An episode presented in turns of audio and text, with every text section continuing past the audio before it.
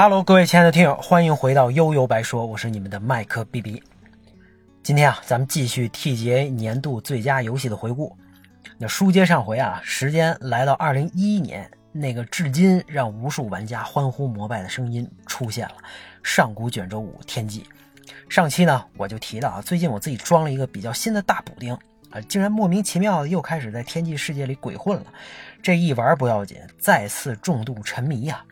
那我就在想，到底是什么东西让这个游戏有这么大魅力，让一个人从骚年到大叔依然念念不忘呢？你说是在各种 mod 的加持下，画面已经达到了本时代水平，甚至让显卡冒出香气了吗？我承认啊，我是个画面党，第一眼看不下去，根本就没有玩下去的欲望。可唯独上古卷轴五好像是个例外。那为为了证明这点，我还特意安装了一遍没打任何补丁的原版。然后我自己内心深处的声音是什么呢？这画面还行啊，你看这光影，这植被，这山峰多到位啊！你还要啥自行车呢？人物长得惨了点这才是真实世界呀！真实世界哪那么多帅哥美女，对不对？高情商啊，这叫妥妥的欧美风。那或者是天际大陆依然有很多我还没探索过的区域，有可能啊，因为这次呢，我真的发现了不少从来没去过的地方。洞穴呀，古墓啊，惊喜感满满。可是路过熟悉的很多很多熟悉的地点之后，我依然乐在其中，完全不腻。这就奇怪了，这不是谁都能达到这效果啊？还是说各方势力阵营我还没体验够？确实有些剧情啊印象不深了。可是当初所有的阵营，各种什么神神啊、魔神的任务我都通关了。这次玩啊，依然是新鲜感满满。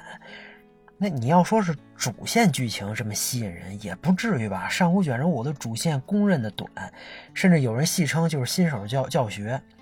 那那难不成是因为这次我打了个补丁，控制的是杰洛特白狼大师，哎，让白狼穿越天际省有一种非比寻常的味道？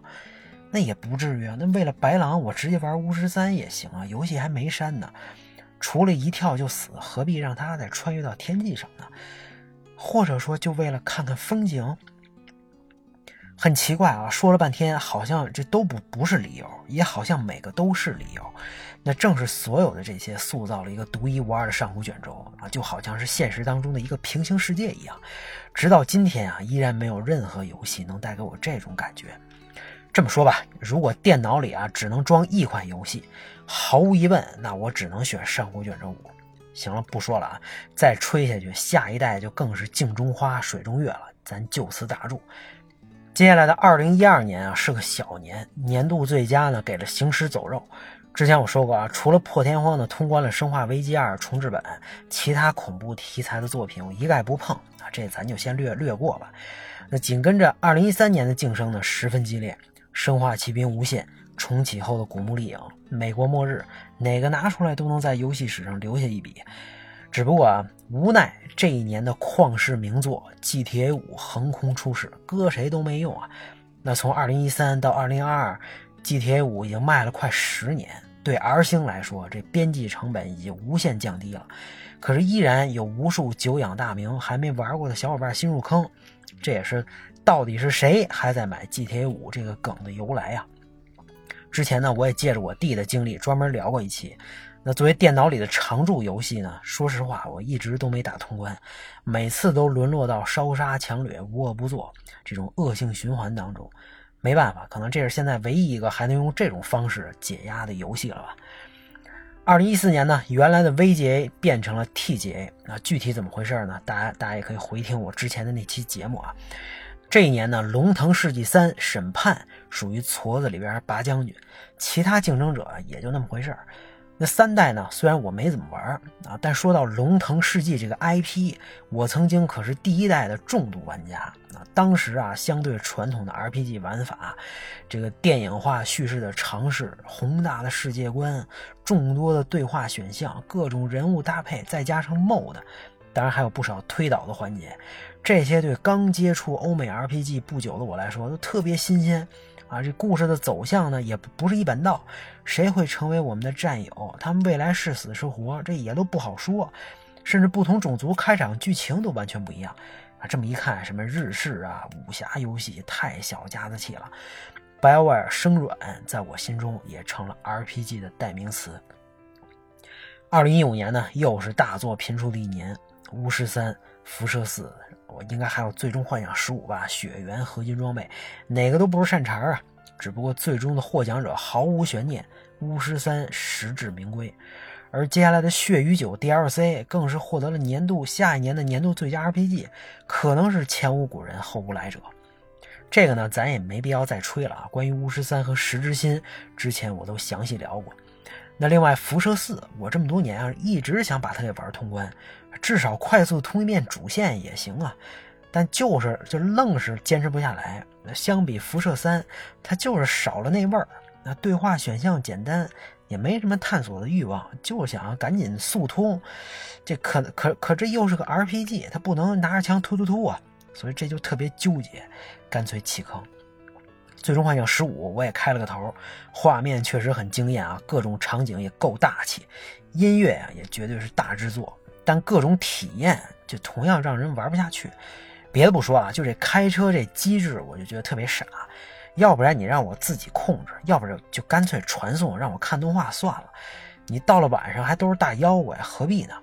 一遇到妖怪就要战斗。啊，战斗系统同样劝退，打起架来群魔乱舞，极其中二啊！所以我基本啊就是跑路完事儿啊。可是不战斗怎么推剧情啊？这以后啊有时间还是云云通关算了。二零一六呢，咱就跳过吧。这《守望先锋》拿奖在当年引发了巨大的争议，对于核心玩家群体来说啊，这一款网游获胜简直是奇耻大辱啊！抄起键盘就开喷。你 TGA 的评选标准到底是什么？这游戏好玩，是卖的多，是名气大，还是对行业有什么开创性？还是墙头草？每年看情况随时变啊。于是下一年在吃鸡进入了候选名单之后，到底谁会获奖，就成了所有玩家关注的焦点。好在啊，二零一七年《塞尔达传说：荒野之息》横扫一切，达到了历史级别的优秀，没有给其他人任何的机会。作为 Switch 平台的必买之作，《荒野之息》展示了原来 RPG 还能这么玩，上来把玩家扔在了海拉鲁大陆，接下来怎么走啊？你就自己看着办吧。和上古卷轴类似的呢，是这个所有你看到的地方都可以到达，不同的是，几乎所有的元素都可以跟玩家互动，什么爬山、上树、风雷、水电，没有做不到，只有想不到。